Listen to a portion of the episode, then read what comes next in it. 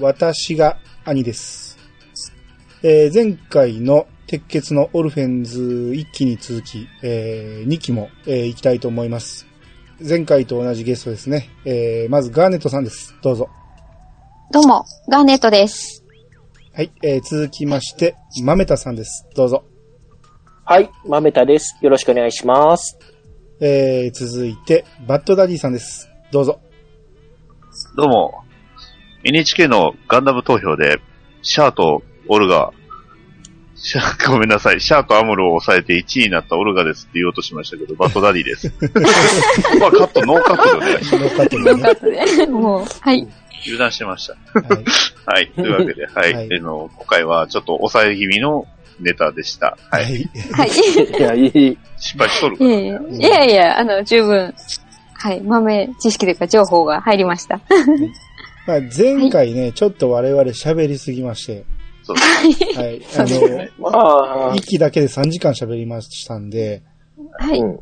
あのーまあ、今回は、まあ、なるべくちょっとさらっといいきたいなと思うんやけど、まあ、白熱するとどうなるかわからんという感じで、そうですね。ちょっと、何箇所か白熱しそうな場所がうんあります。すでにありますもんね。確かで、はい一期はね、ほとんどの人が絶賛してるんですけど、に。はい。はい二期は結構賛否分かれるじゃないですか。うんそうです。ね。ううんん。だからうん、僕はね、初めて見たときは、その、何の違和感もなく、普通に面白いな、面白いなと思って、まあ、うん最終的にだいぶやられるんですけど、うんそうですね。まあ、普通に面白いと思ったんで、その、2期はいまいちっていう意見の意味がいまいちよくわからなかったんですけど、うんはいはいああ。もしかしたら序盤、序盤っていうか、2期の中盤ぐらいまで結構地味じゃないですか。まあ、そうですね。はいね。火星、地うん球、地球支部のあのあたり、あうんの下りですか。ですね。あの辺ちょっと地味なんで、そういう意味なんかなって思うんやけど、まあ逆にうんもっと後の死にすぎるところ、うん。さね、ちょっとバッ一タバタ斉言いますから一斉ね。に行きますからね。うん、その先辺、に。まあその辺の批判なんかなとも、まあどれのことかわからないんで、まあとりあえず今日集まった皆さんは、はいはい。面白かったということで多分集まってくれてると思うんで、もちろん。ははいい。そうですね。なんで、まああの、面白かったというテンションでこれからちょっと喋っていきたいと思いますんで、はい。はい。じゃあ、えー、そろそろ始めたいと思います。兄の、いやー、探しましたよ。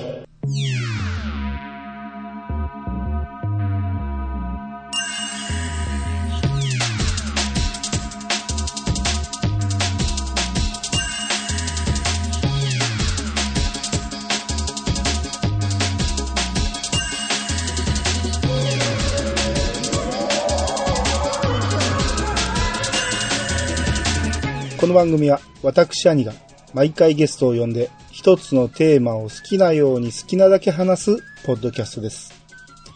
改めましてどうもです。改めまして皆さんよろしくお願いします。はい。よろしくお願いします。よろしくお願いしはい。よますろしくお願いします。えっ、とね、一期はね、公式で、えーいろいろ CGS 編とか分けてくれてたんですけど、うん二期はね、公式でね、あの、分けてくれてなくて、そうですね。分かれてないですね。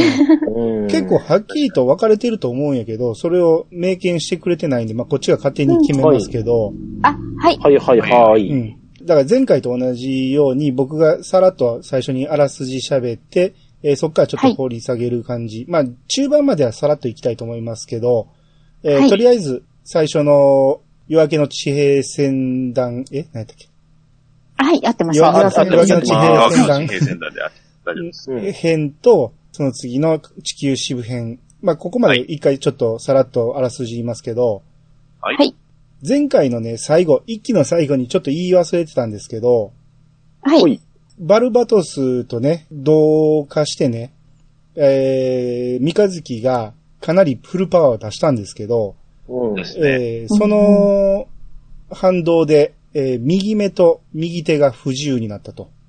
はい。うんっていうのが最後にあったんですけど、えーはそっからね、え2期に入って1年か1年以上経過してるんですね。はい。うん。で、でああ、はいはい。ごめんなさい、そう、2期入る前に、そう、あの、僕も聞き直したんですけど、うん。よくよく考えたら、あの、ガエリオス、一回死んでないっすよね。あの、放送の方では。あの、マクギリスとガエリオが実は戦って、その後どうなったかって言ってなかっああ、言ってなかったですね。また。あ、そうあああーと思って。そっか。あうん。あ一応ね、一回死にかけてます。あまあ、し死んだっぽい風には見えましたね。はい。そうですね。まあはい。マクギリス、マクギリスが勝ったということですね。そうそうそう。はいそうそう。うん。ごめんなさい。忘れてました。ガはいうそうっかりしてましたね、そういえば。そうですよまあまあまあはいそうですね。ちょい三日重要ですからね、ここっては。いや、三日月とアインの戦いがね、やっぱ凄まじすぎたんで、そうですね。うんはうんそっちにね、ちょっと行っちゃい。った。はい。熱がいってしまいました。はい。はい。で、えー、まあ、2期に入りまして、ちょっと時間が経過してまして、えー、はい鉄火団はね、テイワズと、えー、杯を交わしまして、マクマードさんと杯を交わして、テイワズの直系に入ってます。はいうん修正しましたね。うん。あと、地球支部っていうのができまして、えー、これがうんアーブラウの軍事顧問に、えーついてます。はい。ほいほいほいで。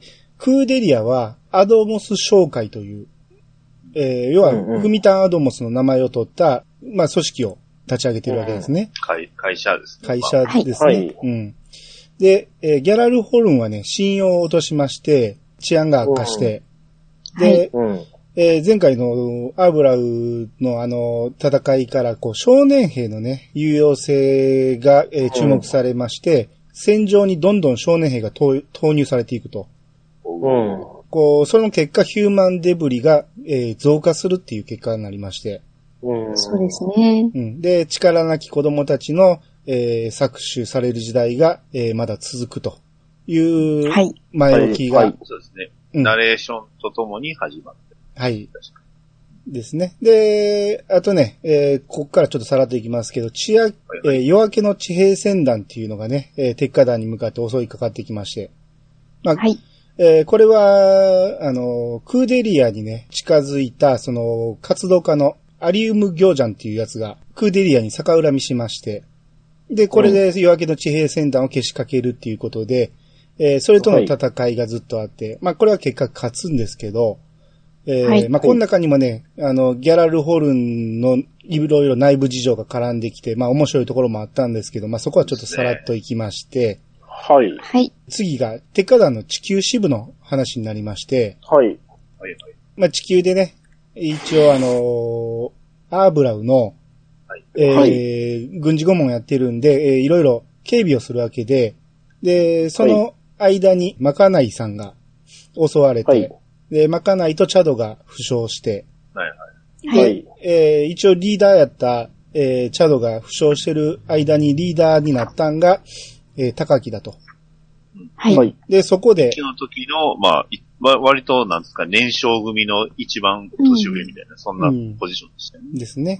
で、その高木が、えーまあ、リーダー代わりみたいになっているところに、えーまあ、それまでね、ずっと、テイワズから、お目付け役みたいな感じで、えー、これもう名前があっちこっち言ってる。あ、あと、ラディーチェちゃんですね。ラディーチェさんですね。うんはいえーラディーチェちゃん、ララディだってーチェ、被る。ラディ、ラディーチェ、ラディ、ラディ、ラディラディラディチェさ時間ないのに。はい。ラディーチェさんが、えーまあいろいろね、あの、事務的なことやってくれてるんやけど、えーどうも様子がおかしいと。で、はこの人が間に入って、この火星の本部と連絡を取ろう思っても、この人がなぜか遮って連絡を通してくれないと。うんはい。そういう状態でしたね。うんうん、っていう、っていうところに、アーブラウと SAU、えーが戦争状態になりまして、はい。はい。うんうん。で、この戦争がなぜか長期化すると。そう。うんううん。ん。で、まあその原因は、えー、アリアン・ロッドの、えー、あいつ。ラスタル。えっとラスタルラスタルさん。ありがとうございます。ラスタルがね、資格として送ったガラン、ガラン・はい。ガランモッサ。モッサ、ガラモうんス。えー おじさまです。を、うん、送り込んで、で、こいつがさっきのラディーチェさんと、えー内通しまして、はい。無理やり戦争を引き延ばすように仕向けてると。うんですね。うんねで、それぞれ、えー各陣営、さらに鉄火団がどんどんどんどん疲弊して、う何のために戦ってんのかがわからなくなっていく。で、そんな中、最後の戦いを仕掛けようと言って戦いを仕掛けたところで、えー、ある一人の鉄火団の重要なメンバーが亡くなってしまって、高木が落ち込んでしまうと。うん、で、はい。そこに火星から援軍がやってきて、えー、鉄火団の三日月とか、えーその辺がやってきて、結果的に、えー戦争を終わらせることができたけど、失うものも大きかったっていうところですん。ね。うん。はい。うん。まあ、ここまでで、まあ、この辺はもうちょっとさらっといきたいんやけど、これちょっと喋っておきたいというところがあれば、えー言ってほしいんですけど。あのーマクギリスが結局もう隠さずに、もうテカダンと仲良くするんですよね。あ、あそうですね。そうですうんね。はい。で、まあ、マクギリスはじゃあその時どういう立場だったかというと、まあ、あの、ガエリオを、えーこっそりと始末しまして、うんえー始末したと思ってまして、うんねはい。えーその後何をしたかというと、あのカルタイ州が持っていた、ね、旧外縁機動統制統合艦隊の司令官になっちゃうんですよね。はい。うんまんまとで収まりましたね。自分のね、あの、お父さんは、えーまあ、み綺麗に、えー、退陣を要求し、あの、はい。まあうん。ね、えー父上は、ねえー隠れておいた方がいいです。後のことは私にお任せくださいとかいうね、イケシャーシャーと。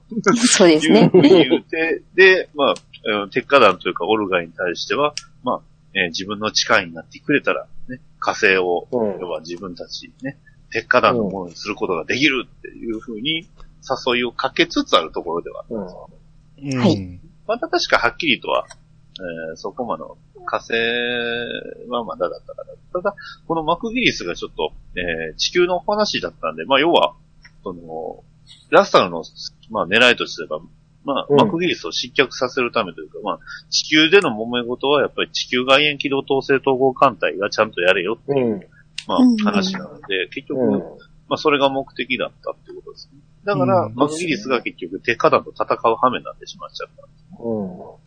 うん。そこがちょっとねなんか、こう、なんですか、結構複雑というか、うん。僕も一回見た時ではちょっとピンとこなかった部分が、うんまあ二回目見た時に、うんああ、まあまあそういうことかっていうのが、そうですね。そうですね。うん。とりあえず、ラスタルさんの話、先紹介した方がいいですかね。何件、何人か新キャラいますし。そうですね。何人か新キャラ出ましたね。うん。はい。うん。1話から結構モリモリで出ましたもん。1話から見直したら、ほぼ出てるんですよね。あの、まず今のアリアンロット解体で、ギャランルホルンの中で最大戦力って言っていいんですよね、これ多分。ですね。そうですねそ。こ、はい。そこ保有してるラスタル・エリオンさん。多分はい年頃のおじさまで、なんか、いかにも、いろいろ頭良さそうっていう感じだけど、うん粗骨な感じですよね。うん切れ者な感じの。うんはうんそれになんか慕うようにしている、だ誰だかわからないけど、正体わからないけど仮面の人？ああ、そうですね。い。あ仮面そうですねの人も出。ましたね。えっと、うんビダールですかね。名前が、この時点で。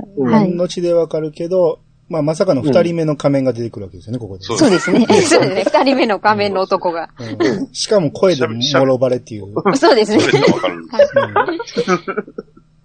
まあちょっと変声期みたいに被したようなちょっと声にはなってましたけど、もろバレというか、うんモノマネです。うん。あとは、イオーク様とジュリエットも1話から確かいたりましたよね。そうですねはい出てますねジュリエはいジュリエットに関してはなんか虫食べてませんでした。食べてましたね。飛んでる蝶を捕まえて食べるんやけど、うんまずいって言って吐き出すんですよね。はい。多分、チョウ見たのが初めてだったんでしょうね。でしょうねジュリエットは。うんはい。でも食うかっていう話でしょ。まあ、なかなかね、あの、うんびっくりは好なかなか奇心溢れる。はい。デ好奇心痛い子だったっていうか、そうです。そうですあ。と、うんはい。イオク、っていうか、あえてイオク様って呼びますけれども。そうですね。はい。ここはもうよく様で行きましょう。うんよく苦じゃん。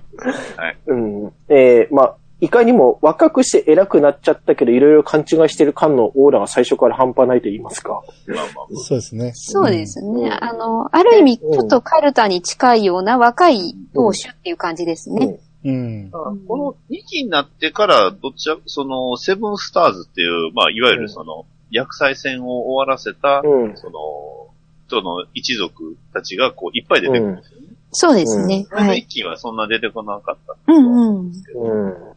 あの、2期になるとそのセブンスターズがまあ勢揃いして、たまに会議する。そうですね。うんあの、合議制みたいなの取ってますからね。あの、はいはい。うん。まあその、まあ、あのギリスのお父さんはそこからこう、ね、うんあの、権力を持ちたかったんでしょうけど、まあ、はいうん失敗し見ました。事に一気で失脚しましたね。はい。うんうん。地球編まではそんな感じかなとうん。思うんですね。あ、あと言っときたいのが、あの、オープニングがね、1期から変わりまして、うんえー、スパイエアに変わりましてそう、ですね。はい。はい。僕、前、まあ、スパイエ、えー、ちゃうわ。えー、い一番最初の一期は、ライスマンパーミズ。そうユアフラッグ。ですね。あ、メインザそうですねミッションのライレイダーフラッグ。うん。あれが一番いいって言ってたんですけど、うん。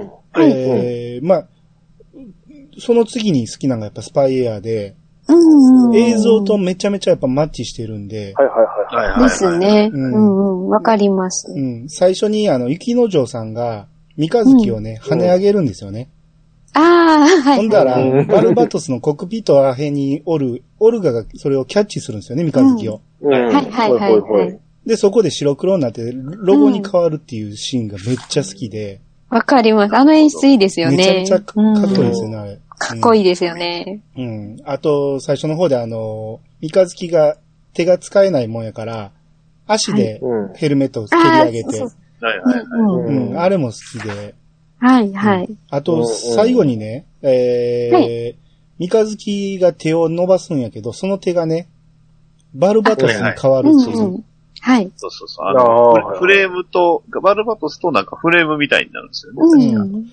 僕の印象ではバルバトスの中一一個皮外したみたいな感じの印象そうですね。あの、フレームが外れた、もう本当にモロのフレームだけの手に最後なりますよね。そうそうそう。うんだから、あれを物語っていうのは、バルバトスと三日月が一体化してるああ、なるほどなるほど。イメージを僕は持ったんですよね。うん。うん。うんうんそういうのもあって、こう、スパイエアのオープニングはすごくかっこいいなと思いましたね。うんうんうん。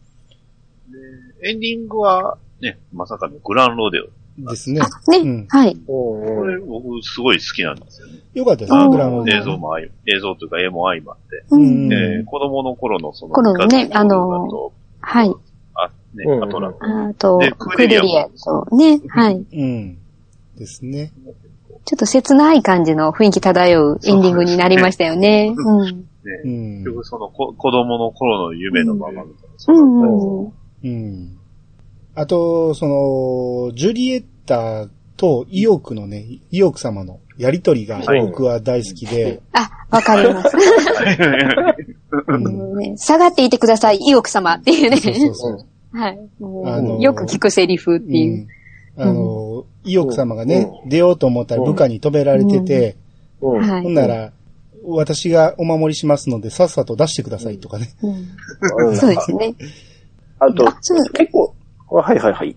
はい、あの、ジュリエッタは、そういえば誰、どういう存在かっていうのを言い忘れてたような気がしたんですけども、ああの、ジュリエッタはあれですよね。ラスタルの、まあ、専属のモビルスーツ乗りで、かなりの腕前の少女あ、はいはい。っていう感じですよね。ですね。うん。はい、うんはい。うん割と、なんていうんですか、彼女の境遇も、実はどちらかというと、鉄火団寄りなんじゃないそうですね。ああ、はですね。はいで。すねまあ、拾ってもらったっていうふうに言ってたんい。うん。なんか、こ、孤児で拾ってもらって、みたいな。で、うん推薦して、ラスタルの下で、そういうモビルスーツ乗りとして、うん。こう、生き方を得たみたいな、そんな感じでしたもんうね。ん。うんはい。まあ、好き嫌いあると思うけど、僕の中ではジュリエッタは2期のヒロインなんですよ。あああ。なるほど、なるほど、はい、わかりますわかります。ど。わかります確かにそうですよね。どちらかというと、ギャラルホルン側の主人公みたいな、こんなうん、位置づけでは、まあ、一番なんですか、こう、まあ、目線になりやすいというか、そうですね。うんあの、視聴者の目線のいい、うん。なはりやすい。うんい。その、心の動きが結構あるし、うんあと、まあ、ちょっと単純でね、あの、おちょこちょいなところもあるっていう。はい。うん。まあ可愛いとこもありますからね。そうねう。うんん。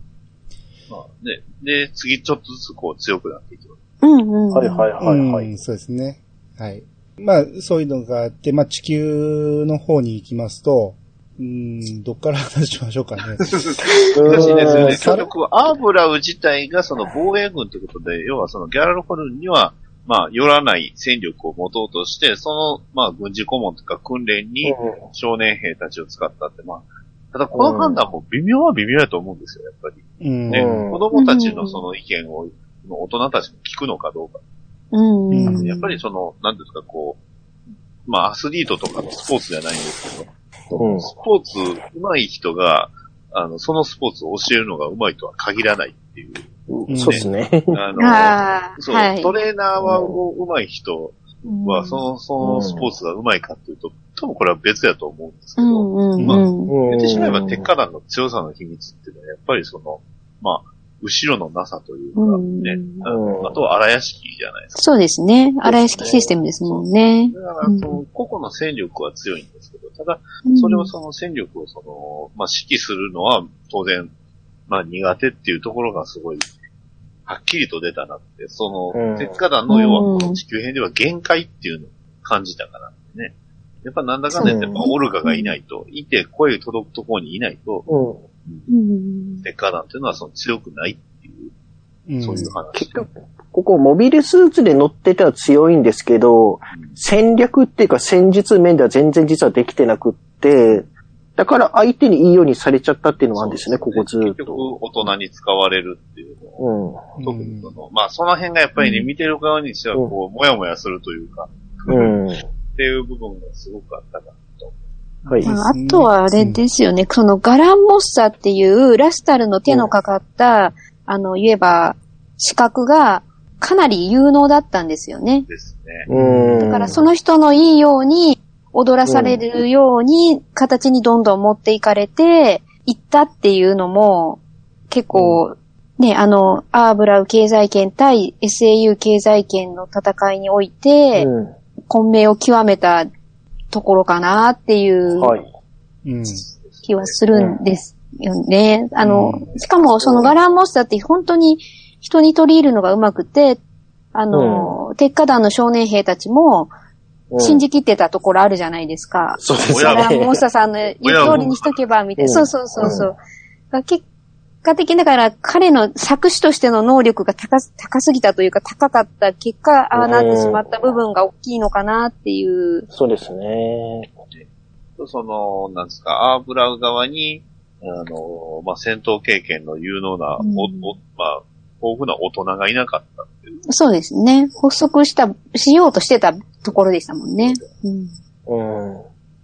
うん。という。まあ、とにかくまあ、もやもやする話で、確かにもやもやする、そうです。ね。うん、で、で何がいね一番の原因かというと、主要人物が出てきてないんですよね。そうそれもありますね。ね。はい。うん。そその辺もあって地味な印象があるけど、うん地味な割にすごくヘビーな話なんですよね。そうなんですよ、こうこ、ん本当に。うんはい。だからこれ現実味がありすぎるっていうか、そんな気はしますね。うんうんこれはもう本編でやらず、ちょっと番外編的な方でやった方がいいんちゃうかっていう思うような。そうね、うんコミックとかでもう多かったんじゃないうん。で、そ彼の死につはい、うん、そのアストンですよね。はいア。ストうん。あの、高木の親友となっていた、うん。はい。まあ、うんもともとは、あの、まあね、一期の時のその宇宙海賊の、ねン。はいはいはい。そう秋広の弟の正宏の同僚？友達。そうですよね。まあ正宏と一緒に戦ってた。はい。だから、秋広にとっては、まあ、新しい弟みたいな感じで、高木にとっては親友ですか？そうですね。うんはい。名字がなかったから自分のアルトランドを、えーつけてあげて、アストンアルド、アルトランドを名乗ってるんですよね。うん。はい。うんそうですね。はい。うん。が、えー、高木をかばって亡くなってしまうということで、まあ最後の言葉がちょっと辛いんですけど、ああ、はい。おお前らに出会わなければよかった。死にたくないって思いながら死ななくちゃいけないんだからな。でもありがとう、高木っていう。これ非常に辛い。痛い痛い痛い痛い。えーそうですよね。うん。もうちょっと幸せになってほしかったけど、バリバリフラグ立ってましたからね、この前で。結局、その、なんですか、彼は、アキヒロと違って、その、ヒューマンデブリっていうところから抜け出せなかったんですよね。そうう、んそうですね。まだそこに自、分はヒューマンデブリだからっていう、うん。すごい、よく、まあ、ある意味彼も三日月に近い部分はあったんじゃないうん。うん。それだけ全くその自分のことは顧みずにうん。強すぎたな。うんただ、そういう子供たちがこの時代には多いっていうのを考えると、まあ、なんですか、なかなか救えない時代になってしまってる。ですね。うん。辛いよなっていううんのがすごい。まあ見える部分っていうのははっきりとやったんで結構、うんまあ評価もよ言われるわなと思うんう。んうんで、まあ、火星から妨害されながらもやってきた三日月とかうん、友人とはかが、えーうん。来て、もう状況が一変して、えーまあ、あっという間に、あの、ガランとかを倒しまして、はい。うん。うん。で、ラディーチェも悪事がバレまして、はい。えー最終的に落とし前をつけたのは高木で、はい。えーうん。高木に最後の判断を任せるって言ってみんなが出て行って、ラディーチェが命乞いしてるんやけど、えーはいうん高木が撃ってしまうと。うんううんんまあそれでも高木の気は晴れないんですけど、はい。まあそうですよね。ううん。ん。ここでクーデリアがね、いいことを言うんですよね。あ、はい。そうですね。高木に対して。うん。うん。別の道もあると。う。うんん。うんこれだけ、だからそのためにも学びなさいっていう。うん。うん。クーデリアが、まあ、サトスと、まあ、高木は、まあ、とある判断をするわけ。はい。うんうんついに、メインから鉄火団の、まあ、脱落者が出る。うんそうですねで。高木は妹がね、すごく好きなんですよね。はい。そうですね。実の妹がね、うん。うんいた、いるんですよね。うんち。ょっと、この二人、本当に兄弟かっていうぐらい心配になるぐらいちょっと、仲のいい、いやいや、あの髪型見たらどう見ても兄弟ですまあ、兄弟そうはいはいはい全く同じ髪型してますからね。ええすごい、その親密度合いがすごいなと。うん。まあまあ、うん。その、ね、妹がまあ、やっとその学校に行けてっていうのもあったから、地球から離れたくないっていうのもあって、うん要はその、ね、ガランモスターにその辺は突っ込まれた部分ではある。そうですですね。ね。で、まあ、そんなことで、まあ、高木は、まあ、ね、退職、ね。はい。手形を抜けましましたね。はい最初のちゃんと、なんですか、こう、まあ、給料とか、うんその後の仕事については、ちゃんとオルガが面倒を見るとか、うん。うんねあの、その前にね、マクギリスがね、あの、オルガに火星の王になれと。そうでしたね。うんそうでしたね。そうでしたね。うん。あの、ギャラルホルンの火星支部の権限をすべて移譲すると。で火星の王にならないかって言われて、それでオルガが、こんなん言われたけどどうしようってみんなに言ったら、ああ、いいじゃないかっていう話になって、で、やってやろうってなったんやけど、そこで、高木がやっぱり俺は降りると。うんああ、そうですね。そうですねうん、妹を悲しませたくないと。うん。うん。で、まあ、オルガとしてはよ今までよくやってくれた言って送り出すわけですけど、そうです。はい。うんその後でね、えー、チャドがね、高木に、うん離れても俺たちはずっと家族だからなって言うんですよね。あ、うんはいあそうらしいですねはいはいはいほんなら三日月が、いや違うよ。高木の家族は風花だけでしょ。こう妹だけでしょっていう。俺たちのことは気にしなくていいからって言うんですね。うん。これすごく冷たく聞こえるけど、まあこれは秋広が解説しました。あれはもう三日月の優しさだと。うんはいうん。鉄火団のことは気にせず、えー俺たちはどうなったとしても気に病むことないから、お前は妹と幸せになれと。これを三日月がすごく言葉足らずで言うから冷たく聞こえるんですけどうね。そう、三日月ってそうなんです。そういうやつなんですよね。そうそうそうめめちゃめちゃいいこと言ってるんですけどね。そう、うんいいこと言うんですけどう、ん言ってることは合ってるんですけどねそうなかなか伝わらへんっていうね。うんうん。通訳が必要になってくるからな。うん まあ、ある意味、その通訳役というか、その辺はビスケットだったのかなと。ああ、そうかもしれないですね。うん。そうまあまあ、それがあ、、ビスケット、うん。秋広が変わってね、言ってくれたっていうのは、秋広がだいぶいろいろ成長してきてるのかなっていうところです。そうですよね。ね、初めは、俺はヒューマンデブリなんだとか言ってたのがね。うん。ね。今、ビスケットの名前出たから思い出したんですけど、はい。自分ここの場面かなりビスケットの抜けようとした直前のやつに被ったんですよね。そうですね。要はこの先行こうって言って、みんなやろうやろうって言うけど、ビスケットはちょっと戸惑ってて、うんあどうなるかなって思ったら、え、団長、高木は割とすんなり認めるんだって感じでちょっと寂しかったんですけど。それも思いましたね。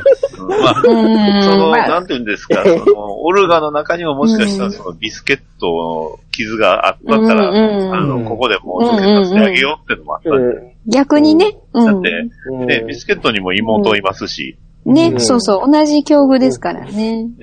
で、まあ、えっと、高木でしたっけ？あの、ビスケットの帽子、どっかで被ってるシーンありましたよね。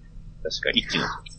あ最後の方ー確か被ってなかった。なんか誰かがね、被ってたと思うんですけど。えーあ、確か鉄道の中とかで被ってましたね。うんうんそう、あの時が高木だったんで、うんうん。その辺も踏まえてっていうのをやると、やっぱり一気の伏線の張り方っていうのはすごいなと。うん。ですね。うん。うん。まあ、まあ、あと、モビルスーツのちょっと話すると、あの、ここであの、手からあの、量産機が出ます。うん。ああ、はい。ああ、そうですね。はい。イオフレーム試練っていう、うん。もうすごい完全に量産機なんですよね。うんダクとかジムとかのその衣装と、衣装というか、匂いがもうプンプンしてるやつがね、そうですね。僕はこれがすごい好きでしたね。うん 体も大きくなりつつ、うん。そう、はいね、ついには火星さえも、ティッシュ中に収めるんじゃないかというような、取引を持ちかけられ、幕切りすから。そうそううん。えー一体どうなってしまうのかというところで、こはいこからは、うんはい。もう進めちゃいましょうか。そうですね。次の 章そうに。ですね。あ、はい。えーはい今回の件でね、マクマードさん、テイワーズのマクマードさんが、えーはい鉄火団にね、火星の、ん何メタルでしたハーフメタルの。ハーフメタルの材料、えーうん。が大量に取れるであろう、えー採掘場のね、えー権限を、うん。えー渡しまして、うん。うん。で、うんうんえー採掘している途中で、あるものが発掘されまして、はいうん。で、まあ最初はガンダムフレームみたいな、えーモビルスーツが出てきたんですけど、えー奥にもう一個めっちゃでっかいのがあると。うん。はい。うんまあそれ後にわかりますけど、これがモビルアーマーっていうね。ははいい。うん。非常に出ました。うん来ました。これが最悪、えー薬剤か。あ、薬剤戦略ですね。はい。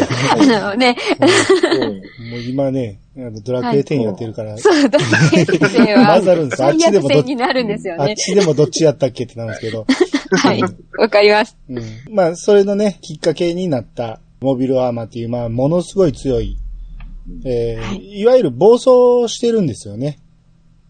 うんあの、人を殺すっていうプログラムを、えーはい暴走して、えーもうとにかく、どんどんどんどん倒していくので、人類がこれでね、4分の1が、うん。えーはいなくなってしまった。まあ、またという。はい。そうだ。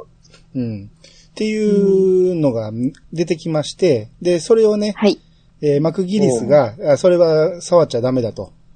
えーうんこれはもう我々に任せろって言ったところに、イオーク様がやってきまして、はい。出ました。来ました。結構、おゆく様列伝が。イオーク様がもう近づくなって言うてここうんはい。うん。よ、よく様伝説。うん近づくなってマクギリスが言うんやけど、問答無用って言って、はい。近づいてきて、で、これでね、モビルスーツのね、えエイハブウェーブに反応しまして、はい。えー起動し始めると。モビルアーマーが。はい猛威を振るいまして、そうはいです。うんハッシュマル。ですね。はい。そうですね。モビルアーマーの名前がハッシュマルですね。うん。はい。はいモ。ビルスーツのガンダムの名前は基本悪魔の名前なんですけど、あの、はいモビルアーマーの名前は基本的に天使。そうそうですね。天使の名前です主天使のハッシュマルっていう名前がついてるんですけど、またこれがまあ、とにかくもう人間人類滅ぼす機械。うん。ね。あの、はいまあまさに人だけを殺す機械。ね。うん。なんか聞いたことありますけどね。うん。うん。で、まあ、これを、えー倒すのに、鉄火団がいろいろ、まあ、鉄火団プラス、えー、アリアンロッドも参戦して、で、はい。なぜに？イオク、様は、イオイオク様だってやったじゃないですか。ね、まあまあ正義の一対を、一撃を。基本的に余計なことしかしてないんですよ。全部邪魔なんですよね。うんあの、まあねことごとくね、はい。なぜうんアリアンロッドも、えーうんマクギリスもモビルアーマーを倒そうかというと、ギャラルホールの中で、前の薬剤の時に、モビルアーマーを倒すごとに勲章が出たと。はいうん七星勲章。で、これを、はいえー得た数がギャラルホルンのセブンスターズの中の発言権に関わってくるっていうことで、はい。えー、マクギリスはそのつもりがあったかどうかわからんけど、イオーク様にしたら、マクギリスはそれを狙っとると。それを阻止せなあかん言うて、うんちょっかい入れてくるわけですね。はいですね。うん。で、結構みんなして、えーモビルアーマーを倒そうとするんだけど、なかなか倒せず、最終的に、えーもう一段、えー覚醒したバルバトスの三日月が、えー倒したっていう。ええああ、はいこの時のバルバトス・ルプスがかっこいいんですよね。ねえ、もええうんう、凄まじかったですよかっね。こいい。うん。また目が赤くビカーンって光って、あの、すごい動き始めて、うん。ね。と、なんか、でっかい剣持った、ね。はいあ、いすあ、ですね鈴木さんの話してなかった。あの、ああイ、ギリスさんの副官がね、新しく出て、うん。うん。その人の持ってたモビルスーツのでっかい剣を奪い、うん。ちょうどいいとか言いながら、はい。うんハシュマルをね、えーはいまあ、殺すんですけど、このハシュマルにはなんとあの、ビーム兵器ついてるんですよね。ああ、はいようやく出ましたよね。そう、ようやく出ました。まあ、いわゆる、えーまあ、うん熱光線というか、ビームを使って、まあ、要はこれはまさに人間を焼き殺すための、えー兵器なんですけど、まあ、このエイハブリアクターの効果なんかわかんないですけど、モビルスーツっていうのは基本的にこのモビルアーマーを滅ぼすためだけに作られた存在。うん。うん。だから、はい要はそのビームの攻撃を一切無効にするんです。うん。うん。ね、ここでそのね、いつの間にかもう戦闘班というか筋肉体になってたライドかな。うん。うんはいライドが、ね、少年の一人だったライドが、まあ街を守ろうと盾になるんですが、うん。ライドの乗ってたモビルスーツだけは無事で後ろの街は全部壊れてしまうん。うん。う。で、この時に、あの、気づいたんですけど、要は、はいいはい。あの、ビームがモビルスーツに当たると、そのビームが拡散するんです。はい。はい。これ、よく思い、ね、さっき言うたね、七戦勲章の話じゃないんですけど、えー要はその、セブンスターズの序列第一位っていうのは、異臭家なんです。うん。はい、一周家異臭ですね。家といえば、あの、カルタイ州ですよね。うんはい。はい。あのカルタイ州の使ってた、あの、せん、あの、人形覚えてます？おう。あ、あれ、はい、実ははい。モビルアーマー、対モビルアーマー用の人形なんです。だから全部あーそう横そう、真ん中のあの矢印型に並んで、え。前のやつが防具を受けてる間に他のそのビームを全部周りのモビルスーツで受けていくって言って拡散させて無効化させるっていう。だから、あー。の人形自体は意味はあったんですよね。意味なるほど。はあった。そう、ただうん対モビルスーツ戦には全く意味がない。そう、そうですね。さらに言えば、鉄火弾に使うなっつうの、それをそうやそうそうってるやつが。より によって鉄火弾って、まあ、相性が一番悪かったんですが、ただ、だモビルアーマーと戦う時であれば、神経は有効なんです。うん。だから要は結局その時のその情報はあってもその対モビルスーツ同士で戦うっていう考えがそもそもなかった。うん。うんうんまあ、うんだからこその、まあ、一周そうですよね。ああ、モビルアーマーを。たくさん借り、借り、うん借ることができた。たの、あの、言えば人形のあれ、作戦勝ちだったわけですねだ。からそういうところだけが残ってて肝心な部分は、うん あの、もうど残ってなかったっていう話。うん。うんうん。そうなんですね。なるほど。そんなモビルアーマー。一応、あれ、ビーム弾いたで、ナノラミネートアーマーってそういうやつらしいんですね。なんかあの文章そうから見るですね。はい。うんエイハブリアクターと合わせたらっていう感じ。あ、そうですね。はい。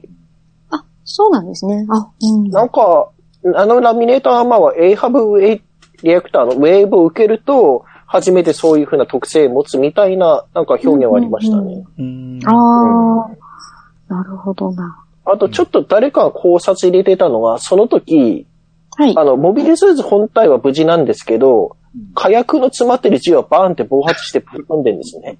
ああ、はい。だからああ、そうですね。だから。銃器と熱が。銃器じゃなくってあの、熱、そういう火薬使わずに、殴って倒すのが主流になったのはそのせいじゃないかなっていうあーなるほどああ、だからこそのあのメイスであったり。う。うんんうん。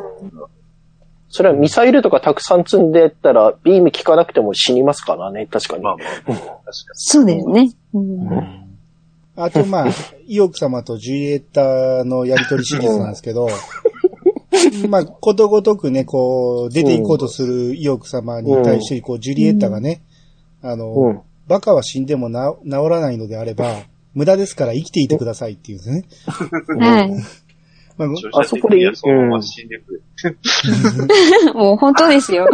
うんあと、まあ、いろいろあってね、こそうう、意欲がね、意欲様がね、そうか、やってくれるのか、言うて、こう、ジュリエッタに言うんですけど、うん。うん私の部下のあだを取ってくれというのか、なビダールがそこの場におって、ビダールが、行くなら早くした方がいい。鉄火団とファリド港に先を越されるって言ったら、うん。うん。そこで意欲は、私の誇りをお前に預けるって言ってるところにジュリエッタが、うん。意欲様うる、意欲様うるさい言うてビヨンって飛んでる。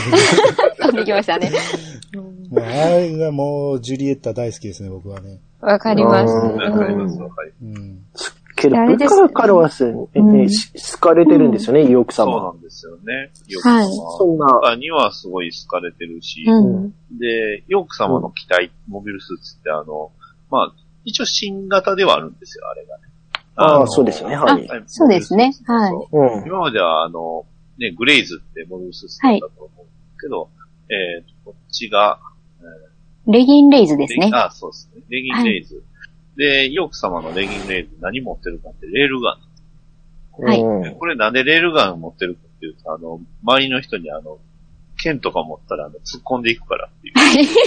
なんかのね、設定で書いてあったんです。あ、そうなんや。ああ、そうなんですね。確かに。なんか、分かってる人がいますね。分かってらっしゃる人が誰かが割。と、その彼の理解者っていうのが割と多いのかうんううん。くじ、くじゃんけっていうのはもしかしたら代々そんな感じになっちゃう。うん。うん変にカリスマがあって、ね。うんお父様はすごい人だったらしいんですよ。なんか、そうですね。あの、後にそういうね、あれがありますね。ラスタルさんの、あの、くだりが話してくれる。なんでお前をこんなに慕ってくれると思うそれは先代の面影をお前に見るからだっていう。うん。うん。ねどんどんちょっとなんか、ヨーク様かわいそうになって。一周ぐらい渡って。うん。うん。でも、ある意味、やっぱり、イオク様って、言うなれば視聴者のヘイトを集めるキャラだと思うんですよね。ああの、なんていうか、そのために作られたキャラっていう。うん。で、まず、いこのモビルアーマー戦において、イオク様が、この3話ぐらいの中でやらかしまくるんですよね。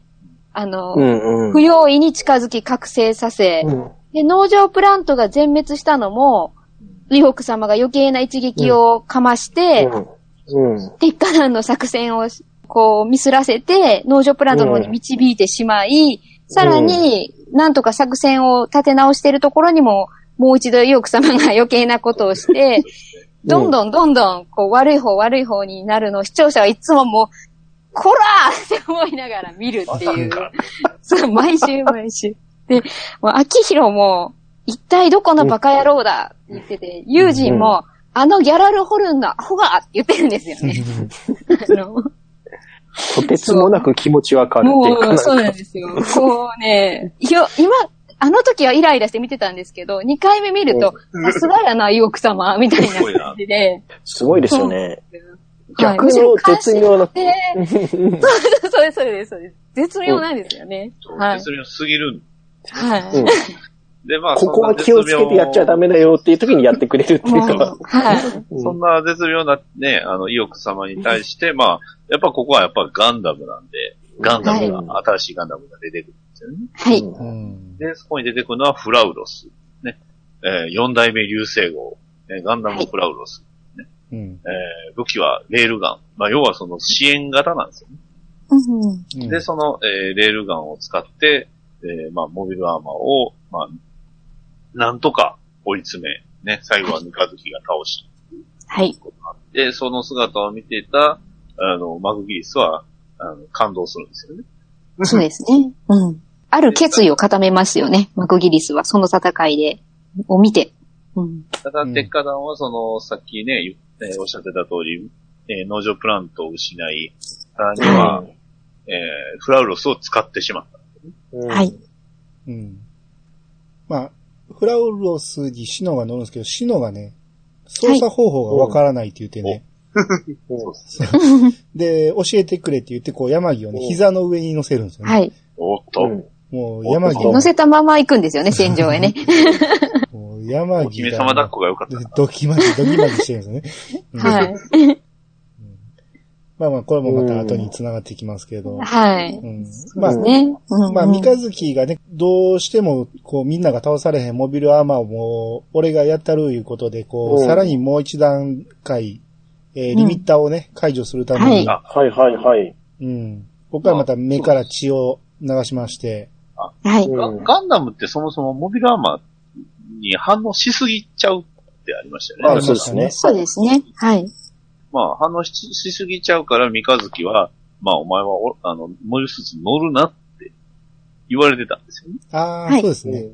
そう、止められましたね。そううんあの、秋広も、あの、鼻血出してましたんで、はい近近づいただけで。うん。ううん。ん。そのガンダムフレームに対する、その、モビルアーマーのなんか、圧があるんでしょうね。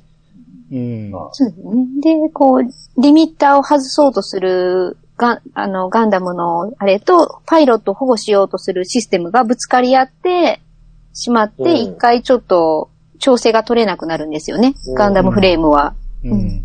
で、それをもし、モビルアーマーにぶつけようと思うと、パイロット保護の方を捨てて、リミッター解除っていう方に移行しないといけないうん。っていう感じですよね。うんこれ、ガンダムに反応するっていうのの、えーもっと前に、その一番最初にイオク様が近づいてきた時に、起動し始めたモビルアーマーを見た、はい。うん。あの、三日月がすごい反応するんですよね。そうですね。うん。その三日月の反応がちょっと異常で、うんあれはもう結構こう、精神的にバルバトスに持っていかれてる、僕持っていかれてるよそうですね。言うけど、こ腕う、腕と目はだってもう動かないというかもう持ってかれてるわけですそうそうそうう。んそれがかなり反応してるんかなっていうので、うんうんうんうん。こう、一体化していっている感じですよね、どんどん。うん。はいはい同化、同化っていうか、うん。うんガガンダムの持つ何かの中に、うん多分モビルアーマーは絶対に滅ぼさないといけないっていうものを植え込んであるんでしょうね、おそらく。ね。うん。だから、それとそのパイロットが合わさることで、やっと追いつくというか、うんそれ、それぐらいしないと勝てないというか。そうですね。それだけでも本当に、うんモビルアーマーはやばい。うん。うん。ですね。はい。うん。だここで三日月がね、こう、リミッターをカットしたことにより、反動として足が動かなくなる。はい。そうです。はい。主人公が動けなくなるとなる。右半身がもう全部崩れになっちゃう。うん。はい。ですね。ただ、こう、バルバトスと繋がっている時だけは体が自由に動くと。うん。うん。元通りにね、動くっていう。はい。うんえー、そろそろう。つい、悲しいですよね。はい。次でも、ですね。次の次行きましょう。タービンズ編に移りますあ、か。ちょっと重い、重い、重い。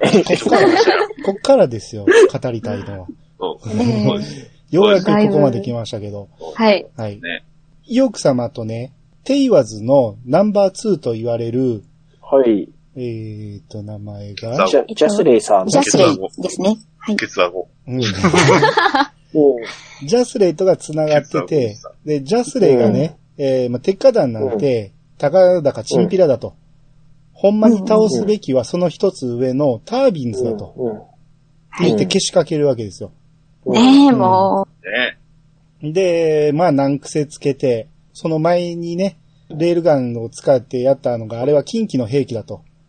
う。はいいう。ことで、ダインスレイブです。ダインスレイブ、うんうんそれを運んだのがタービンズだから、えータービンズを捕まえるって言って、えー来るんやけど、えーまあ、タービンズとしては、まあ、一応もう、ここまで目つけられたら、降参しようとするんやけど、まあ、降参もさせないと。えーうんどんどんどんどん襲いかかってくると。で、ここで、うんえータービンズの乗組員を、なぜが全員脱出させて、はい。うんうん。まあ最後まで、アミダは一緒におるということで、はいはいこう二人になりまして、はい。で、はいえーここからちょっと悲しい話になっていくわけですね。はい。うんですね。ねああ、はい。いや、もう、オルガもね、助けに行きたいと。うん。うん。必死に言うんですけど、ね、当然上からは、ね、えーまあいろいろ立場もあってうんいけないと。うん。なぜ、なぜからも来るなと言われてる。はい。でもその時にね、篠と秋広が言ってくれるんですよね。うん。うん。うん。完全に、まあ後付けというか、なんですか、こう、まあ、言い訳としてはまあ、稚拙ではあるんですけど、ただまあ、いけるちょっとでも可能性があるから、とにかく行ってくる。ね。えーまあ、モビルスーツの運用のその試験中に、偶然ね、タービンズに出くわしたってことにするって言って、えー言ってくれるんですよね。ね。うん。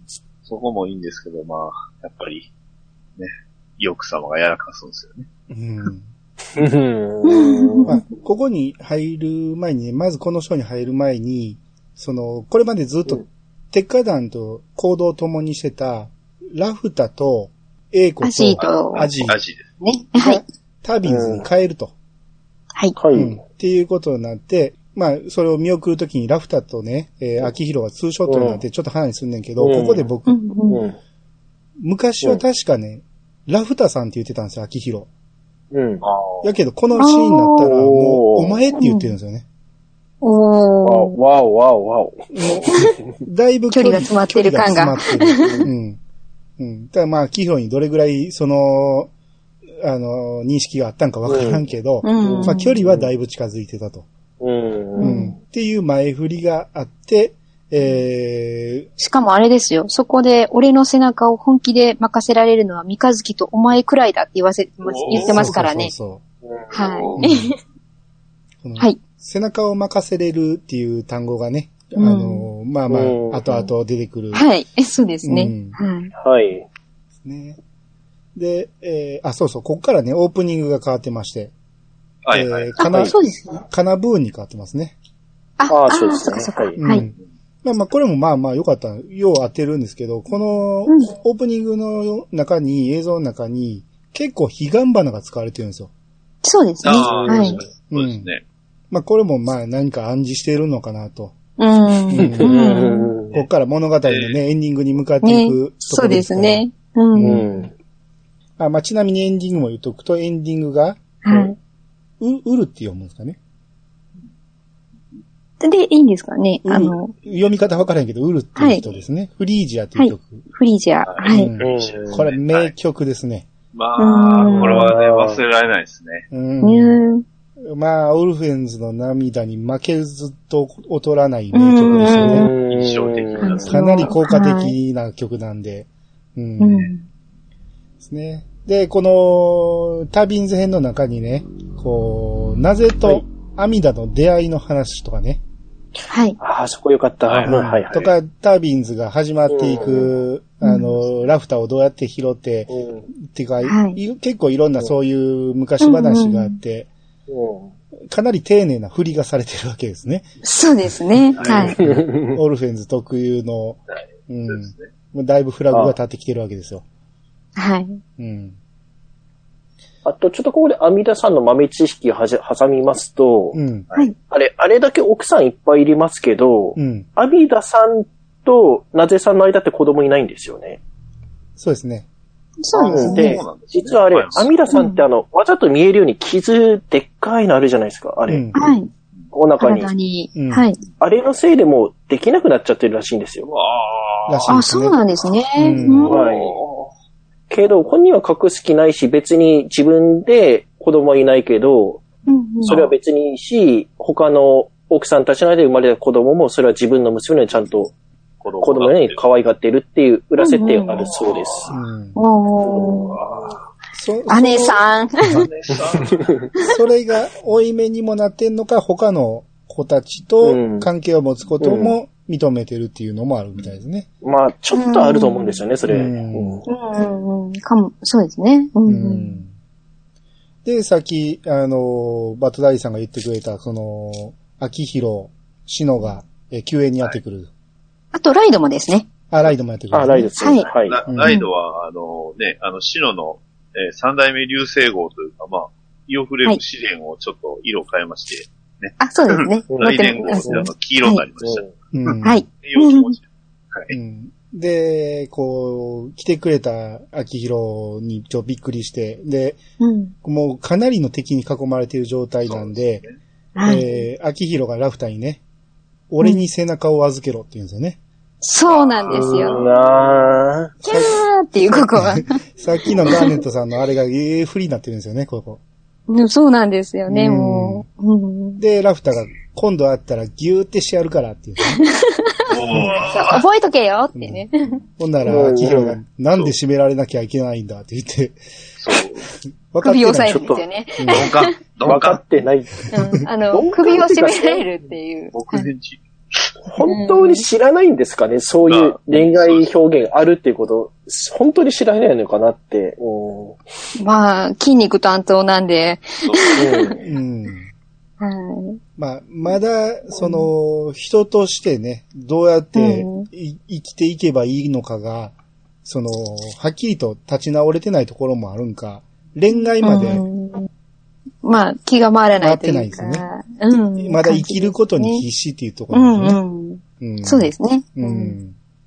うん。あ、で、最後、その後、なぜさん特攻ですね。そうそうはいそう。ですね。であの、ねなぜと阿弥陀の、あれですね。もう、うんみんなを逃がすための最終、うんタービンズの最後の、はいもう、華々しい決戦ですよね。うん。うん。うん意欲隊が、ね、こ意欲うんプラス、ジュリエッタはね、う、はい。ジュリエッタが新しいモビルスーツを。はい、そうですね。ここで披露しますね。レギンレースジュリえっと、はい。うん。ジュジュリアでしたね。あはア。いジュ。リアですね。うん。まあ自分の名前を付けた、うんね、うんあの、結構かっこいいですよね。そうですね。うん。あの、シャープな感じのそうそうそうフォルムで。ではいまあね、ダリアンソードが付いてるんですよね。うんガリアンソードね。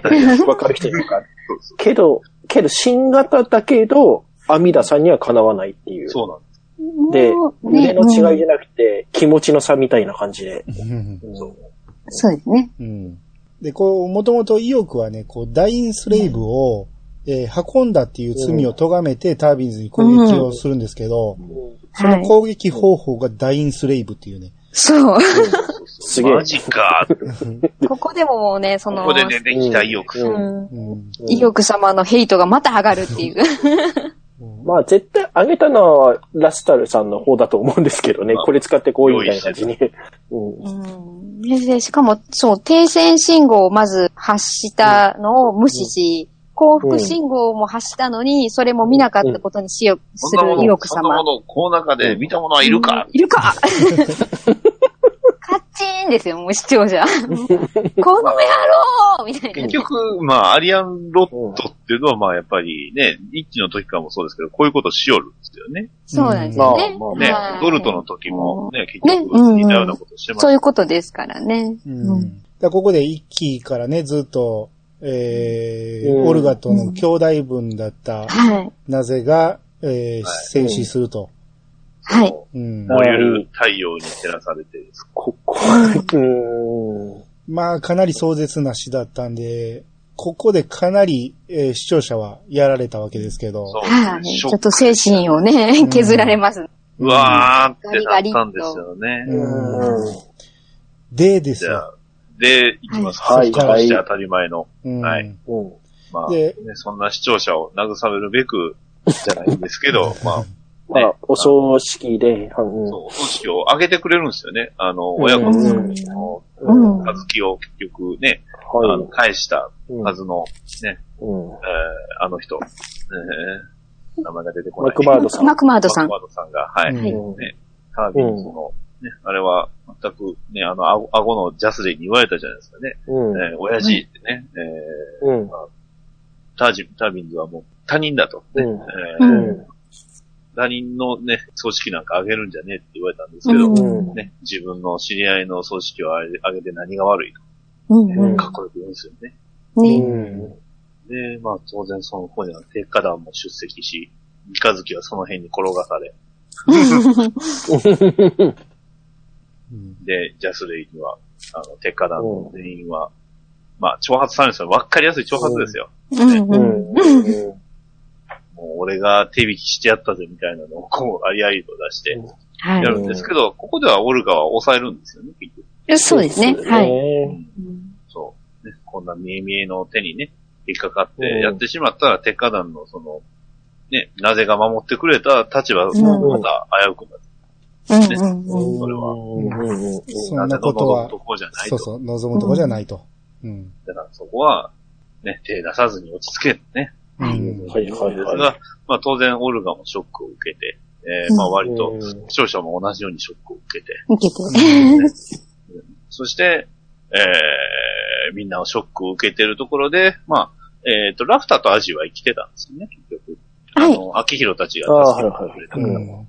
えーで、まあ今後のその、まあ、えー、タービンズの女性たちはみんなマクマードさんが、まあ、面倒を見るということになって、ほい。まあ、アジとラフターも、ね、それに従うかっていうところで、まあ、アジにラフターが、鉄火団に行ってもいいんじゃないかと言われうるんですよ。んうん。そうそうそう。うんはい。ここで僕、ラフターは鉄火団に来ると思ってワクワクしたんですよ。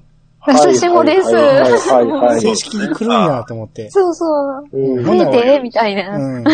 あ、これ何かあるなと思ったんですよ。そう。うん。はいでうんここでまた、オルフン。ェンズ特有の丁寧な、ね、階層が出てくるんですよね。うん。はいで、ラフターは結局、鉄火団の子供たちと同じような扱いで、ね、やってたね、あの、子供の頃から、えー繊細孤児みたいな形でおったんですけど、うんうんそれをね、拾ってくれたのがアジと、えー、なぜだアジじゃない、えー、アジ。アミダですね。アミダですね。涙。うんアミダだったと。ね、その家族、ね、たちと、はいまあ、私はね、う一緒にいたいっていうのを、うん。秋広と二人っきりで言、言っちゃうんですよね。はいで秋広にギューってするんですよね。はい。うんえ はいー、正直まあ、見てるときは、あ、もしかしたらね、あの、僕も兄さんたちや、さんと一緒に、こう、うん一緒に行くんかなと思ってましたよ。うん。はいこれ、ちなみに2週目見たとき、僕はあの、唇を噛んで、うーんって変な声出してました。このシーンがきつい。きつい。そう。知ってるときついそうっていう。知ってると、この、ラフタが秋広にギューってするシーンは、きついし、うんいやもう秋広そのままラフターを抱きかかえてうんいってくれと、ね、そう。そう、思うんです。うん。ねその、前の週で、こう、なぜがなくなる、壮絶な亡くなり方したから、まあ、はい。視聴者がちょっと凹んでるやと。そうではい。うんあの、見てる人にちょっとサービスとして、ちょっとほんわかしたうんシーンを見せてあげようっていう回やとう。うん。完全に気を許してるんですよね。はいうんうん油断してますよね。うんそう。で、ちなみに僕はこれ、あの、放送したのが1月29日なんですけど、ほうほうあのちょうどこの頃に、うん。えー発売されました、えー HG、ね、壁じゃ。はい。これをね、ちょうど買った日なんですよ。ね。わあ。で、って、よう見てください。壁じゃのパッケージ、ね。えー、はい壁女がこう、なんか刀、あの、うんなんか、マチェットみたいなのを持って、ね、はい右下にはパイロットのラフターの顔がはいあ。るわけですよ。ね。それで、まあ、うんオルフェンズ見るじゃないですか。もうなぜかはいって、うんショック受けたけど、こうこれからはラフターとアジがね、えーテッカさんと一緒にやっていくんかなと思ったら、うんね、二人で買い物をし、ね、買い忘れがあったとアジは離れ、ねはいうんラフターはなんかね、なんか雑貨屋さんでで見つけるんですよね。あの、はい。うん太熊、眉毛の太いテディベア。はい。うんね、そこで、後ろに不穏な影。うんねうん。で、パンパンパンですね。うんえー、アラフターが、えー、暗殺されてしまうんですよね、ここで。ねうん。あの、僕のアニメ三大トラウマのうちの一つをここでまた再現されたんですね。あの、別のアニメであったんですよ。えー、エンディング途中ですごい最高の状態だったのに、はい。急に不穏なパンパンって音が聞こえて、主人公が倒れて、うん。あクソ脚本をね、書き上がった。うん。まだ許してねえぞっこれが、この辺ですよね、2期があの意見分かれるあたりの 一つが。うんそうですね。うんこれはきつかったです。うん。あ、もうあね。の後の。あの気丈なアジーがあの、その前に立って何も言えなくなっちゃって、あーあーとかしか。しか言えなくなっちゃって、あの叫びはめちゃめちゃリアルでしたよね。うん、ね。最初、トーン低いんですよ。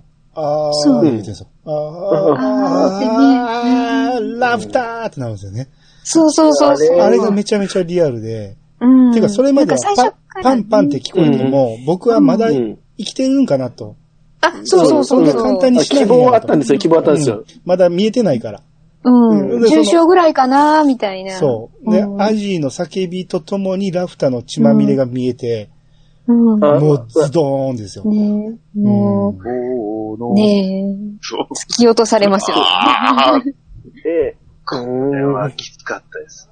ねえ。あだからこのこれ壁をどう見た自分この時に、あの、帰ってからと撮ったの録画してようと思ってて見てたんですけど、うん。あの、間違ってその時に先にツイッター見ちゃったら、タイタイムラインが全部これで、そう。うわねって思って、うんその日見れなかったんですよ、マジで。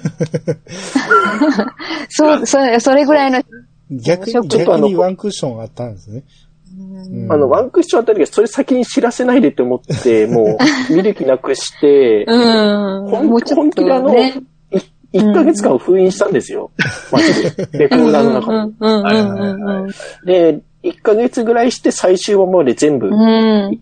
一日で見ました。ああ。これは、うん、だから、ね初めて何も知らないで情報を見た人は本当きついだろうな、これって。そうかったです。うんきつかった。その、その前の牛から来てるこの、うん、そうなんですよね。うんもっと流れからの。もっと前に言うとラフター、鉄火団来んのかなっていうワクワク感から来てるから、んもうこの落とされ方が半端なかったですよね。ねまた頭の中真っ白になりましたもん。ララフターのその気持ちの変化っていうのを、この2期は、うんまあ、ちょくちょく丁寧に描いてくれてるんですよね。そうなんですよね。ちょっとずつそのうん鍋うんのところから離れていくようなうん感じのっていううん。ね、秋広への恋心がねこう、ちらちら見えてこの、見守りたくなる。この気持ちは何だろうなっていうのが。あそこで、あアジにね、あの、なぜには内緒にしといてやるよって言ったら、そんなんじゃないって、でも、やっぱりダーリンには内緒ねっていう、まあそんうんそんなね、こう、乙女心を見せてるわけうですよ。んうん。で、その心の変化にね、あの、アミダが気づいてね、なぜにね、あの、うんとうとう、鉄火団に取られるかもしれんよって言ったら、こう、なぜもそれに喜んでるんですよね。そう。そうそう。ね。うんうん娘と一緒やから。娘の、うんそう、うん。選んだ男がね、うん。鉄火団ってのはもう、最高だな、じゃねえかってね、そう。うん見る目があったんだな、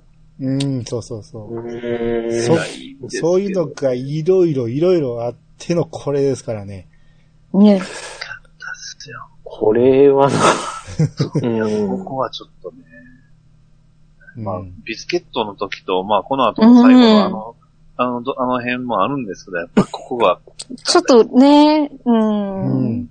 そのまた暗殺っていうね、殺され方とか、うんこの不意打ち的な感じとか、うん戦闘の中でじゃないんそうで。そう、戦闘の中ではではない。うん。ねえ、だショックがありかよね、そうそうそうそう、もうまさにそれでした。全然、殺される雰囲気一切なしと、あと、他の今まで死んできた人って割と死に際の言葉残してるんですよ。あの、あっさり死なずうに。んビスケットもそうだし、フミタンもそうだし、うんアストンとかもうんなんか残してんですけど、ここだけなんもないんですよ。うん。ねもうパンパンパンで終わりなんですよ。なんえ。うんうんうん。うん。なんかあれよって思うんだけどもうないし、あーってなって、あ、本当に、兵器じゃ、兵器兵器じゃ買っちゃったし。うん。で、秋広がね、それを知って、うんオルが命令をくれっていう。ねえ、もうこの秋広の言葉。刺さるっていうう。ん。で、なぜの時は我慢できたけど、この鉄火団はもうここでは我慢できないんですよね。うん。うん。そうですねい。や、まあ、視聴者的にも絶対納得いかないんで、これはもう、やられてくれないと困るみたいになったら、う。うんん。本当に次回そうなりまして、そうなっちゃって。まあ、それは結局、ジャスレイの思惑通りではあるんです。そうですね。ですねうん。そのために資格を差し向けて暗殺してるわけなんで、うんはい。うん。でで、まあ、ジャスレイ的には、まあ、それで、跳ねっ返りが勝ち込み仕掛けてきたんで、軽くひねってきやりましたぜ、親父みたいな感じにしたかったんでしょうね。そうですね。ねえ。そうですね。うんうん。あと、あの、意欲の、まあ、助力も得られるだろううん。うと。んそういうのはあったんでしょうね。うん。はいで、ですねただ、まあ、40には落としまいということで、こここで、えー、まあ、バルバトス最終進化、ね。バルバトス、ルプス、レクスと、はいうんうん。完全にもう異形のモビルスーツ。腕のデカさと、尻尾付きという。尻尾がつき。ついに尻尾付き。ね。はい。えーこれが出てきまして、このね、バルバトス・ルプス・レックスのデビュー戦、うん。そうですね。ラフタの弔い合戦。うん。で、はいそう。で、僕が勝った壁者は誰が使ったかというと、はい。ここまで特に説明もしなかったハッシュ君というね、新キャラが使ったはい。そういえば出てませんでしたね。ね。三日月の弟分ですからね。そうですね。弟分。三日月はいはいついにできた弟分。はい、はい。そうですね。運運んでくれる人。はい。三日月運搬係の。パン係。うんこう最初はね、懐いてくるのが鬱陶しかったんだけど、うんまあだんだん気にかけるようになっていったと。うん。うん。まあハッシュも最初は三日月が、そうんの、役立たずだと思ってたから、うん。なんでこの人がみんなに悪魔と呼ばれてるのかが意味わからうない。ん。そうですね。うん。うんやけど実際戦場でこう、戦っているとこ見ても完全に、うんあの、兄貴ですよね。そうそうそう命も救われたんで、兄貴、ですね。うんうん。もうどこにうんどこに行くのも一緒におるっていう、はい。まあその、えーハッシュが乗ることになったと。はい。で、このね、ジャスレイ軍に対してね、テカ団がね、えーうん攻撃を仕掛けるわけですけど、はい。はい最初みんなね、無表情なんですよ。うん。もう、怒りを通り越すと、無表情になるんやなっていう、いそれを多分描いてんのかなと思ったんやけど、ものすごい冷静にバンバンバンバン倒していくんですよ。うん。うん、あの辺がちょっとね、あれもちょっとジーンとなったところなんですけど、はい。で、イオク様がね、かさみ打ちに来てくれるって今言ってくれましたけど、うん。それを目論んでたのが来ないと。はい。うん。当てにしてた戦力が来ないっていうことで、ちょっとずつやっぱ押され始めるんですよね。に、ジャスレイ軍が。ジャスレイ軍が。ううんん。アルバトス・ルプスレックスがもうまさに八面六うん臂。うん。ねえーまあ、かつてね、三日月が苦戦してた百連さえも、割とあっさり捕まえて、うん。ですね。ここで、え百里か、百里が出てくるんですよね。うん。あの、ですかねうんで、えー、た、テテイワーズの所属の機体っていうことで、結構いろんなモビルスーツがだいぶね、ごちゃごちゃになって出てくる。ああ、はいはい。マンロディも確か出てきた。はい、マンルディもできますね。はいはい。うん。で、まあ、そんな、えー、ジャスレイは追い詰められてました。うん。はい。うん。味方もコース。ね。うん。うんで、そのジャスレイは一体どうなってしまうのか。まあ、マクマードに最初ね、あの、助けを求めるんやけど、まあ、それは自業自得だと。うん。お前が仕掛けたことやし、うん、えーなんやったらお前その後、俺まで落とし入れるつもりやったやろと。うん、完全に見にしてるんやぞ。うん見抜かれてたんですよね。ううんん。で、今度は、テカダンの方に連絡取って、うん。うん、なんとか手打ちにしないかと。言うんやけど、もう全くオルガは相手にしないと。まあ最初はもう命乞いするシーンを見たかったけど、全然思んないと。うん。うん。うん。っていうところにブリッジにバルバトスがやってきて、はい。はい。ガーンと現れますよね。うんうんほんで、感三日月が、オルガ、次はどうするって言ったら、うん。え潰せって言ったんか？そうですそうです一言ですね潰せ。うん。んならもう、ブリッジをガコーンやりまして。はい。まあこれでまあみんなスカッとするとこですよね。んそうですまあ、でも、スカットはね、できなかったんですよね。うん、そうですね。ちょっと、お、重すぎて。重すぎて それまでのタービンズ編の、ね全部はなねうん、なんかうん、失われた分で言ったから、マイナスの方がでかいっすもんね、ここ。そうなんですよ。うんここで結局、手言わずとも抜けちゃうことになっちゃいますし。そうですね。はい。まうんあね、その、ジャスレイに弓引くっていうことは、テイワーズとの戦いっていう、うんまあ、と戦うというか、まあ、喧嘩を打ってるっていうこと。うん。になりますから、どうしてもそういうことになりますよね。プラスのジャスレイが実はね、うんそのテイワーズをうんうん牛。耳ろうとしていたとしてもね。うん。うん。だからもう、鉄火団は、結局、頼れるところは、マッキー。マッキー。ラッキーだけになっちゃうんですね。ちなみにマッキーは、あの、婚約者と、あの、まあ、すごい距離を詰めてます。彼本物なんで。ははいい。本物か。そうですね。特に語ってはなかったですけど。はい。うんうんまあ僕の意見も本物ですね、あれはね。確かに、この、この後のこと考えると、あうん、本気だったのね、君はって感じはしますね。彼本物。うんはい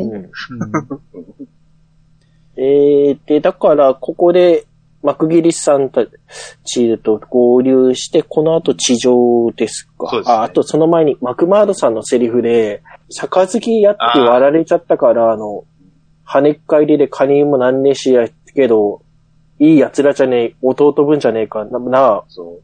あの、なぜようとかっていうの、あそこのシーン。が、そう。うん。いいシーンですね。片桐をね、うん。言ってくれるなんていい弟たちや。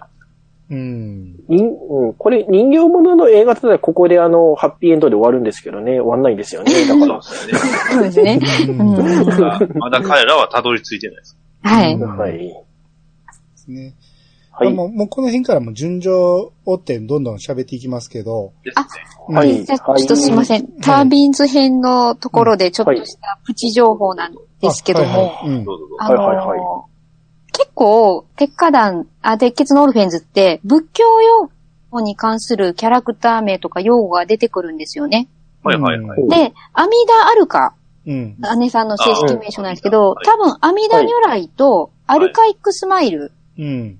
が合わさったんじゃないかなと思いまして、うんで、阿弥陀如来の、あの、盆名っていうのが、計り知れない光を持つものっていう意味なんですよ。ほお阿弥陀。で、なぜずっと言ってたじゃないですか。うん男は女という太陽に照らされてって。う。うん。であ、あ。阿弥陀も死ぬ時に見せてやるようなぜ、お前に最高の輝きをっていう。うん。うん。で、こう、女はちょっと笑っててくれっていうのもずっと言ってたセリフがあったんで、うん。多分、阿弥陀如来とアルカイックスマイルから来てる名前じゃないのかなっていう、うん。ま、あの、これは推測半分なんですけども、あ、いや、はいそんな話めっちゃ好きうですよ。ん。